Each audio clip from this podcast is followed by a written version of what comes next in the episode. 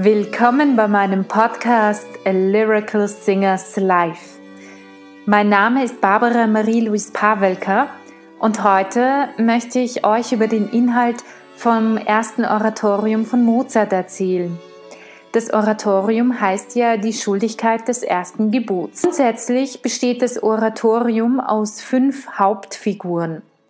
Vier davon sind allegorische Figuren, nämlich die Gerechtigkeit, Barmherzigkeit, der Christgeist als drei allegorische Figuren, die die Dreieinigkeit symbolisieren sollen, und dem Weltgeist, der den Gegner symbolisieren soll. Die einzige menschliche Figur ist der Christ. Hier möchte ich euch kurz erklären, was überhaupt eine Allegorie ist, für diejenigen, die diesen Begriff schon lange nicht mehr gehört haben oder vielleicht zum ersten Mal hören. Die kommt aus dem Altgriechischen von Allegoria.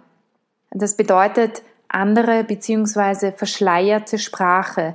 Es setzt sich zusammen aus dem Wort allos, anders, verschieden, und agoroio, eindringlich sprechen, eine öffentliche Aussage machen und agora, Versammlung.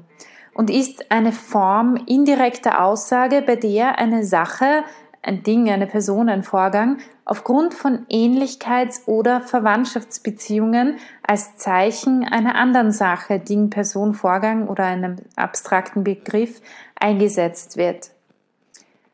In der Rhetorik wird die Allegorie als Stilfigur unter den Tropen, also Formen uneigentlichen Sprechens eingeordnet und gilt dort als fortgesetzte, das heißt über ein Einzelwort hinausgehende Metapher. In der bildenden Kunst in, und in weiten Teilen der mittelalterlichen und barocken Literatur tritt die Allegorie besonders in der Sonderform der Personifikation auf, in der eine Person durch Attribute, Handlungsweisen und Reden als Veranschaulichung eines abstrakten Begriffs, zum Beispiel einer Tugend oder eines Lasters, agiert. In diesem Oratorium handelt es sich also bei der Allegorie um eine Personifikation der göttlichen Tugenden der Gerechtigkeit, Barmherzigkeit und des Christgeistes und des Lasters des Weltgeistes, der zur Genusszucht äh, verführen möchte. Die allegorischen Figuren Gerechtigkeit, Barmherzigkeit und Christgeist debattieren über das Seelenheil des schlafenden Christen. Dabei geht es um die Frage, wie sie ihn dazu bringen können, wieder etwas eifriger zu sein. Besonders versucht der Christgeist, die Gerechtigkeit und Barmherzigkeit anzuflehen, ihm zu helfen. Je nach Eigenart der jeweiligen Personifikation einer Tugend lehnen sie auf ihre Weise ab, da sie den Christ für unverbesserlich halten. So beschließen sie nur dem Christen einen Albtraum zu senden, indem er nur noch einen Tag zu leben und Rechenschaft von seinem Leben abgeben muss. Da er wenig gearbeitet und lieber jedem Genuss hinterhergewandert ist, wird impliziert, dass er nicht sehr gut dabei davonkommt. Von diesem Albtraum erwacht, versucht er die Bedeutung dieses Traums zu deuten. Da kommt jedoch die Allegorie des Weltgeistes, um ihn abzulenken und so vom Christgeist wegzuführen. In dem Streit zwischen Weltgeist und Christgeist beschließt der Christgeist, sich als Arzt zu verstellen, um ihn zu kurieren. Der Weltgeist will den Christen aber von seinem Schrecken durch Vergnügungen verschiedenster Art heilen. Welchen Weg der Christ einschlägt, bleibt hier offen. Hier endet der erste Teil und damit auch das Oratorium von Mozart. Der Vollständigkeit halber möchte ich euch aber auch den zweiten und dritten Teil nicht vorenthalten, auch wenn die Kompositionen dazu verschollen sind. Im zweiten Teil versucht der Christgeist als Gärtner verkleidet den lauen Christen zu bekehren. Das Gespräch wird durch den Weltgeist beendet, der den Christen in Versuchung führt, einen Betrüger zu erschießen, der ihn um sein Geld und um seine Liebste gebracht hat. Der Christ bleibt standhaft und bringt ihn nicht um.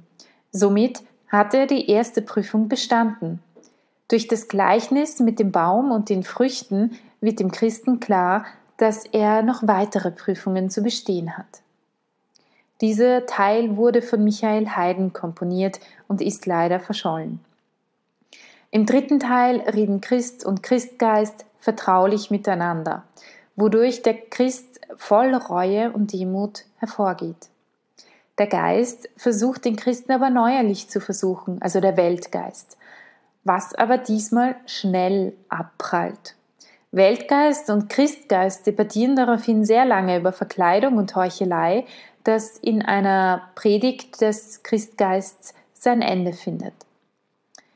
Soweit, so gut. Jetzt wisst ihr über den Inhalt des ersten Oratoriums von Mozart Bescheid und auch über die beiden Folge äh, die inhaltlich zum ersten von Mozart komponierten Oratorium gehören.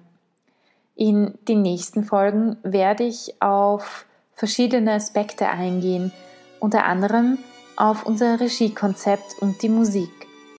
Das erste und selten gespielte Oratorium von Mozart, Die Schuldigkeit des ersten Gebots, wird am 12. und 13. April um 19 Uhr in der Georgskathedrale in der Burg in Wiener Neustadt, am 14. April um 15 Uhr und am 17. April um 19.30 Uhr im Kaisersaal in Heiligenkreuz aufgeführt. Karten können Sie unter alyricalsingerslive at gmail.com erhalten und der Vorverkauf startet bald über die Crowdfunding-Kampagne. Mehr Informationen erhalten Sie ebenfalls über die oben genannte E-Mail-Adresse. Es lohnt sich, einen Blick in die Shownotes zu werfen. Dort gibt es weitere Informationen dazu. Für heute aber wünsche ich euch eine gute Nacht, einen guten Morgen, einen wunderschönen Tag, wann auch immer ihr diesen Podcast hört.